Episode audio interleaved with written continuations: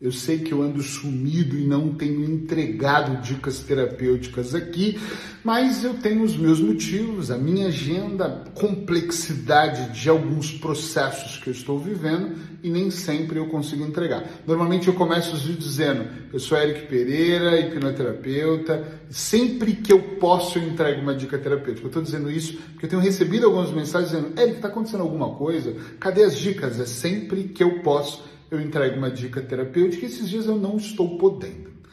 Eu vou aproveitar esse motivo, ou esses motivos de eu não estar podendo, para trazer essa dica terapêutica de hoje sobre qual foi a última vez que você fez um processo profundo de reflexão. Qual foi a última vez que você entrou em reflexão?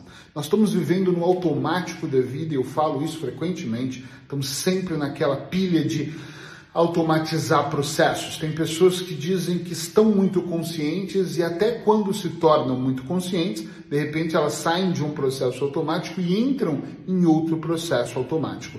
Eu aconselho vivamente os meus clientes e alunos de tempo em tempo parar e fazer uma reflexão sobre o que está fazendo, como está fazendo, se aquilo está mesmo te trazendo satisfação em todos os setores da sua vida, na sua relação, no seu trabalho, na sua relação com o dinheiro, em todas as relações possíveis. Percebe se você está dando atenção que as pessoas merecem. Percebe se você está dando atenção para você como você merece. Percebe se você está fazendo as suas reservas, se você está mais próximo de realizar os seus sonhos ou se as suas ações estão te colocando mais distante de realizar os seus sonhos. E neste momento, nesses últimos dias, além de estar com algum trabalho a mais, eu tenho entrado em processos de reflexão, ou seja, o tempo que eu tenho eu paro é o, é o, jeito que eu faço, você pode fazer diferente. Coloco folhas ali naquela mesa, normalmente aqui na, na clínica, ponho folhas, pego papel, papel e caneta de cores diferentes e eu começo a analisar. Então eu faço às vezes pequenos círculos, né? é o meu jeito de ver, e ponho muito. Processo A, é estado atual, como é que eu tô? Eu moro em Aveiro, sou casado, tenho filho. Então eu começo a olhar como é que está a minha relação. Então, para mim ter mais clareza mental. Eu conheço pessoas que não precisam disso, eu gosto de escrever. Eu faço um mapa, um mapa de mundo ali meu e começo a analisar. Então eu faço um, dois, três, dois. Esses dias eu cheguei em casa de Sheila, acho que eu fiz uns 12 mapas meus uh, ah, para analisar mesmo aquilo que eu estou fazendo se está congruente. E por que, que eu faço isso de tempo em tempo? Porque é muito fácil a gente se perder. É muito fácil você entrar numa distração. Basta você começar a ver uma série interessante, que você vê outra, outra, quando você percebe que está viciado em séries. Basta você começar a, a achar que a diversão está nos copos com os amigos, que de repente as suas sextas, sábados e domingos se tornam só de copos, só de diversão. É que tem algum problema com diversão? Nenhum problema. Tem problemas com excessos, excessos de diversão, excesso de distração, excesso de abandono da espiritualidade, excesso de qualquer coisa, excesso de comida, excesso de abandono de você, entende? Então, às vezes nós nos excedemos, nós não percebemos. Então, olhar e fazer a reflexão, deixa eu ver o quanto eu ganhei no, no último semestre. Não, não olha só para o mês, nossa, hum, o que, que eu estava fazendo há cinco anos atrás que eu ganhava dez vezes mais? Métrica. Quando eu consigo medir, eu consigo entender o que está acontecendo e consigo trabalhar para melhorar. Quando não tem métrica nenhuma, nenhuma, zero. Ah, é o acaso. Eu acordei hoje, acho que o acaso você não consegue medir, o resultado se torna comprometido, porque eu começo a tentar coisas do tipo: e se eu mudar de casa, vai melhorar? E não vai. E se eu mudar de casa, e se eu mudar o meu visual, para de usar preto vou usar roxo? Não é isso que vai mudar. Então, quando eu olho e consigo entender aquilo que eu escrevo, métrica, quando eu, eu percebo, será que o meu sonho ainda é o mesmo? Quando eu vim para Portugal, quem me segue há muito tempo, há 10 anos atrás, eu dizia: Portugal é uma passagem, eu vou morar em Paris. Depois eu fui para Paris, penso que umas 22 ou 23 vezes, sem exagerar nesses últimos anos. E desisti. Ou seja, o meu sonho deixou de ser estar aqui como passagem, falei, é aqui que eu quero estar, e deixei de pensar em ir para Paris. Ou seja, durante o caminho, esse é um exemplo, mas durante o caminho, nós mudamos os nossos sonhos, nós mudamos os objetivos, nós alteramos. Agora, se você deixar que isso aconteça sem você ter consciência, sem você ter clareza mental, a vida vai se tornando à toa. Tem pessoas que eu conheço que, por exemplo, falam de espiritualidade, namastê, e no cumprimento porteiro do prédio. Tem pessoas que falam sobre a fome no mundo, mas comem absurdamente, mas não se preocupa com a pessoa da rua, de repente, que não tem o que comer. Ela não está preocupada, ela só tem um discurso pronto.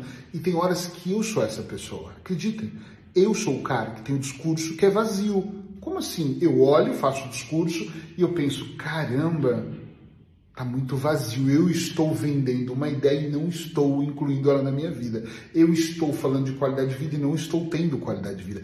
Eu estou falando que o mundo tem que mudar, mas qual é a minha contribuição verdadeira para a mudança do mundo? Zero? Então não é congruente. O meu discurso fica vazio. Então qual é o seu discurso vazio? Essa análise de tempo em tempo é muito importante.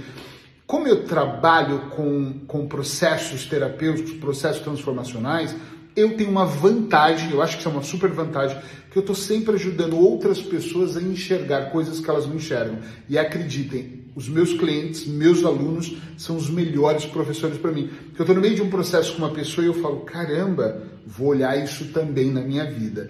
A pessoa traz uma questão e eu falo, caramba, ela me ajudou a iluminar o meu processo. Um cliente me ajuda a trabalhar o outro, isso sempre foi assim, e é bárbaro, mas todos eles juntos ajudam no meu processo também. E ultimamente eu tenho olhado e pensado, Uau, liguei o piloto automático, clínica, atendimento online, jornada de auto-hipnose, tá tudo certo isso, mas espera, deixa eu só dar uma pausa para ver se eu não estou me perdendo e descobrir uma coisa. Estou pondo como. Olha, estou desabafando de mim para você fazer a sua própria reflexão depois. Estou colocando tantas prioridades mas a prioridade mais importante para mim é continuar a escrita, é continuar lançando livros, é ir para o quarto livro agora, é continuar escrevendo. Então, onde está entrando isso? Não está.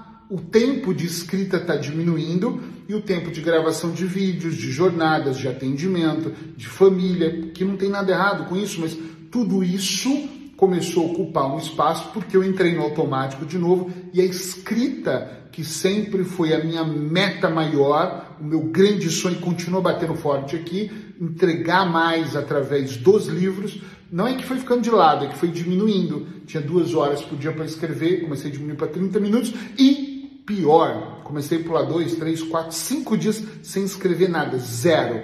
Então esta análise me faz olhar e falar, opa, peraí, tenho que reajustar a rota é exatamente. Sabe quando está no GPS, erra o caminho e fala, re, recalcula na rota?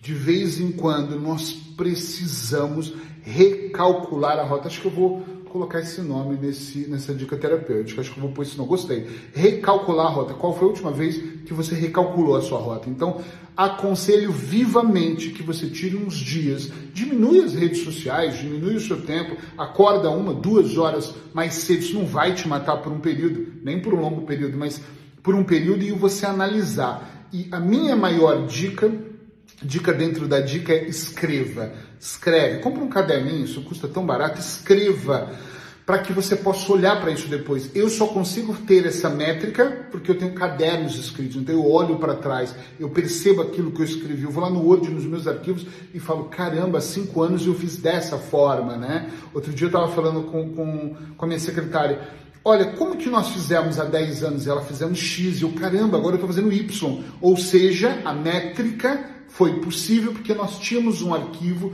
todo detalhado de como foi feito, qual foi a estratégia, qual foi o resultado. Então anote, escreva e faça esses mergulhos um pouquinho mais profundos dentro de você, sem ajuda de ninguém, com você mesmo. É uma coisa sua. Pra, aí depois sim você pode falar. Hum, eu, quando preciso de ajuda, eu busco um coach, um ou outro coach que eu às vezes conheço, um que eu não conheço, para poder me ajudar. Precisa de ajuda?